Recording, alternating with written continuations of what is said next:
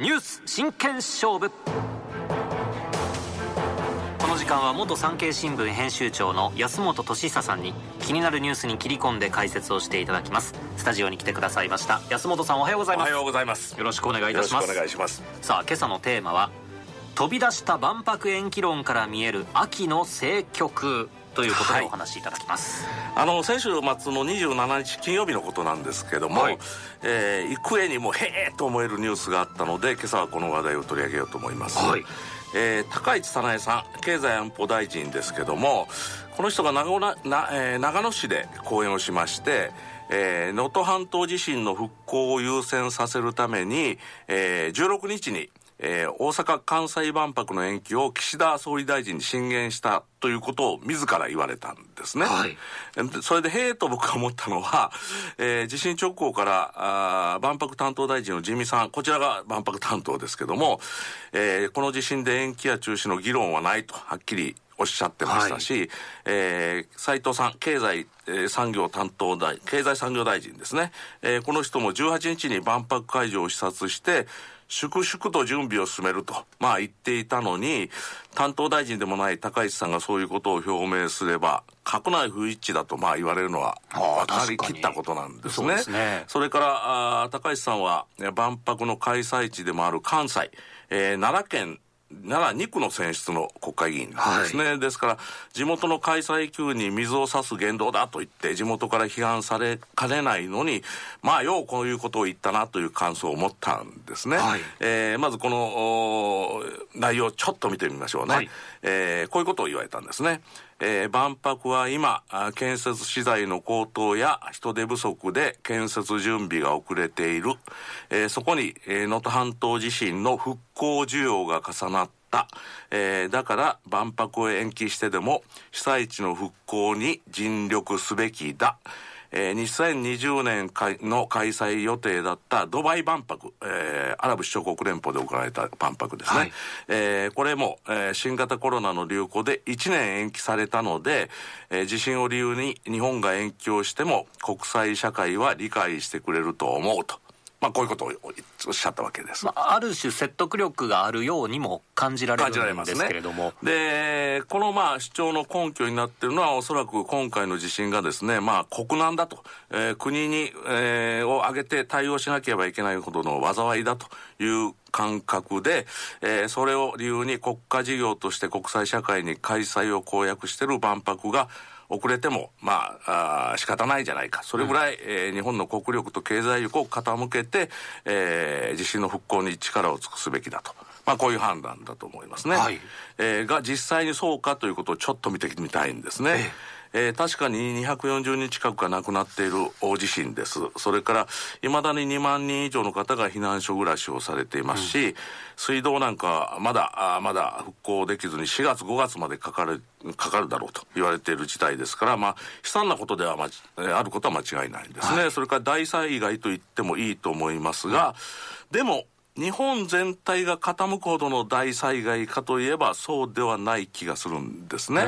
えーそれゆえにと思いますが、震災という言葉は今回使われてないわけはいです。それから能登半島がですね、工場設備などのまあ、経済的資本が集中する場所でもないので、日本経済や生産力はほとんど影響を受けていないと言っていいと思います。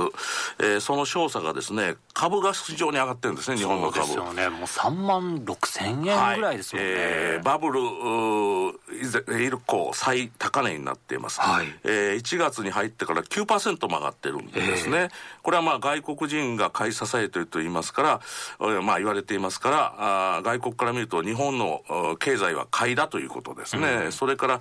円安も止まったままで為替市場は安定しているということですからまあ国際社会から見ると日本は今買いなんですね、別にこれは危ないから売らなきゃいけないというものではないというこういう判断が国際社会にあるということが、まあ、この株と為替市場から見えているということです。でそんな状況で万博延期を言い出せばですね国際的信用を失うことは僕は必死だと思うんですね。そうですね。それほど大変なことじゃないだろうと、まあ言われかねないことだと思います。で、そんな事情は高市さんも分かっていたと思うんですね。なぜならば、えーこうしたあ総理大臣への進言に対して、岸田総理大臣はですね、復興に影響しないようにしますから配慮しますからとまあこういっただけで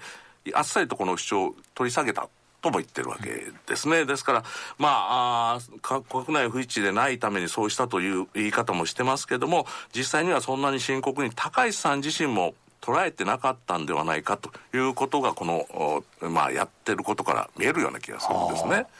ではなぜそんな意味のないことを言ってわざわざその経緯を講演で話すか。そうですよね。ということですね、えー、16日に行ったことを27日の段階で講演で自ら喋ってるわざわざ言ってるわけですもんね、はい。えー、首相官邸内でのやり取りはねこれ講演がなければわからないままに終わっていたということですからなぜ自らそれを話すのかというところなんですがそこにですね今の自民党の状況と高市さんの、まあ、政治的な勝負感みたいなものが覗いている気がするんですね。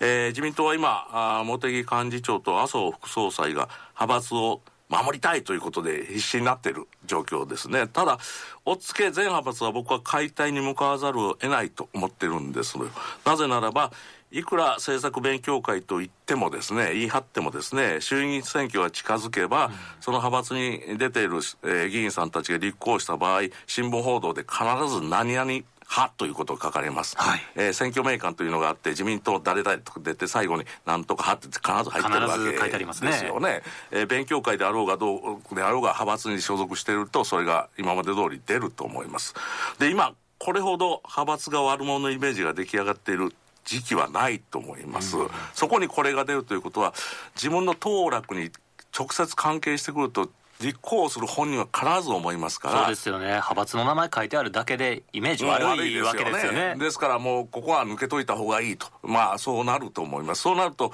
えー、口の歯が抜けるようにどんどんどんどん、えー、所属議員がいなくなるわけですから、うん、派閥の長がいくら頑張ってもですね、えー、手足になる人いなくなると結局は解体になると思います。実際に小渕優子さんもね、はい、茂木派出られましたもんね。そうですね。青木さんも出ましたし結構有名な方はどんどんどんどん出てるわけですよね、うん、でまああ先週金曜日に話したように議員内閣制ですから日本はまたいずれ派閥はあるいはグループはできると思います。これ実際に、えー、あまり言われてないんですが野党の立憲民主党にもグループあるんですよね。で泉代表は自分のグループを、えー、解体すると。今言い始めています。なぜならば自民党の派閥攻撃してる時に、あんたも派閥持ってるじゃないかと言われたら、えー、達成がないですからそうしてる。まあ立民にもあるということはここで押さえておいてほしいんですが、うん、いずれまあできると思いますが少なくとも次の選挙までは全ての派閥がなくなる状況で自民党は運営されると思った方がいいと思います。で次の選挙は一番長くて来年の10月です。それまでにあるということですが、えー、こういう状況ですと、最その前に来るもんがあると言わざるを得ないんですね。はい、それは今年9月にある自民党総裁選です。はい。で、えー、その時には多くても麻生派と茂木派、数が少なくても残っているかもしれませんが、ほとんどの国会議員は無派閥になっていると思います。今でさええー、自民党国会議員の7割は無派閥なんですよ。安倍派も解体した、岸田派も解体したということですから、えー、その状況でこの議員さん一人一人が考えるのは、次の総裁は必ず選挙の顔になる人でなければ絶対にいけないということだと思います。はい、これ今までの総裁選でも言われますけども、今度は絶対的に必要だと思わざるを得ないと思います。この力学は非常に強く効くと思いますね。そして同時に、派閥の長いないわけですから、うん、その長の顔色を伺いながら誰を支持するかなんか決めなくていいわけです。もう自分が次通るためには誰になってもらわなきゃいけないか。これを真っ先に考えて投票行動をすると思います。はい、となると、総裁になるための切り札は国民一般の受けがいいことですよね。えー、それは誰なんだろう？国民に人気があるのは誰なんだろう？ということを考えて投票行動に出ると思いますね。となると、えー、出る側の立場からすると、はい。マスメディアにどんどんどんどん出ていってそして、えー、注目度を浴び続けている、えー、それによってあの人だったら選挙に顔になるなという自民党内のムードを作ると、はい、こういうことが大事になってきますよね。そう考えると高市さんのなんでこんなこと言うのっていうのはあそういうことですか。よくわかると思います。本来は本当に万博延期しなきゃいけないと思ってなくてもそれも言っといた方がまあ注目を浴びますよね。まあ確かにあの「よう言うた」っていう人たちは一定数いるわけですよね。そしてこういうまあ地震の際ですから、その人たちのことを一番に考えるといえば、うんうんうん、まあ世論受けはいいわけですよ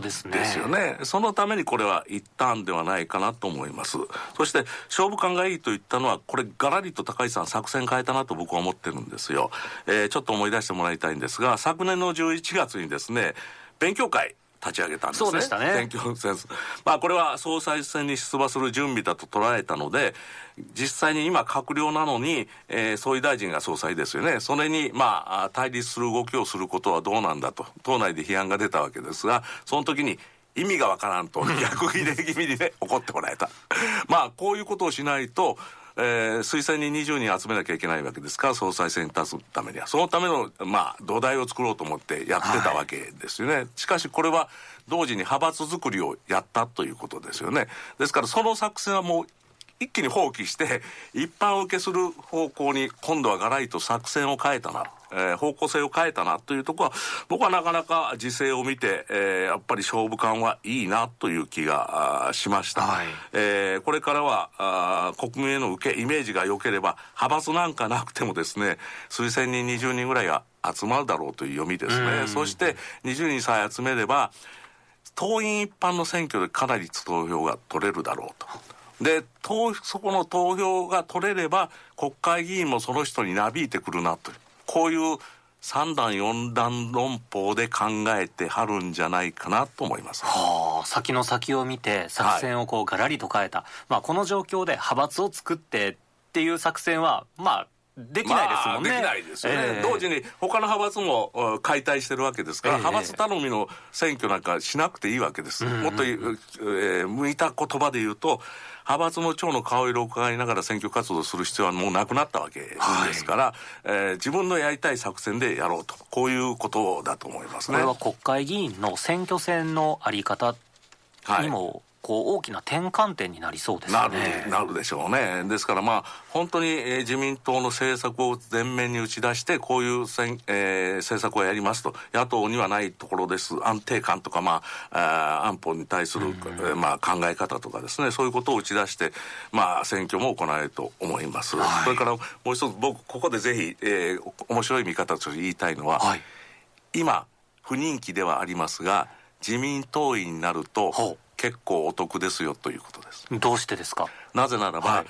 次の総裁選ほど一般の党員の投票が重きをなすことはないと思います。確かにそうですね。でそれによって自民党総裁が選ばれれば少なくとも次の選挙まではその人が総理大臣になるわけです自民党員になると総理大臣を選ぶ一票を投じることができると、えー、議事直接選挙ができるということですね。なんかおかしいんですけどねそれもね。でもこれほど価値がある自民党員の一票は今までなかったと思います。ですからそういう状況で自民党員になるっていうことは結構自分で総理大臣を選ぶんだという高揚感につながるでしょうね。じゃないかなと思いますね。はあ。面白いですね まあ今この不人気のね自民党で党員になってやろうというと周りがねやめとけと止めるかもしれませんけどね。ええ。ー、高市さんのこう動きから、はい。さまざまなことをこう読み取ることができるんですね。はい、ですからね、これから高市さんのような行動を取る野心的な国会議員は何人か出てくるかもしれないですね、ただ国民の人気っていうものを重視するあまりにポピュリズムの方にこうね、はい、寄っていく危険性というのも感じなくもないです、ね、です。から僕たちはそれをまあ認識してて、しっかりと見なきゃいけない。今度は、さっき自民党員になった場合言いましたけども、選挙も次に来るわけですから、衆議院選挙も来るわけですから、その時のあ選ぶ重みというのは今までになく重いかもしれないですね。うん、そうですね、えー、元産経新聞編集長の安本俊久さんにお話を伺いました。安本さんありがとうございました。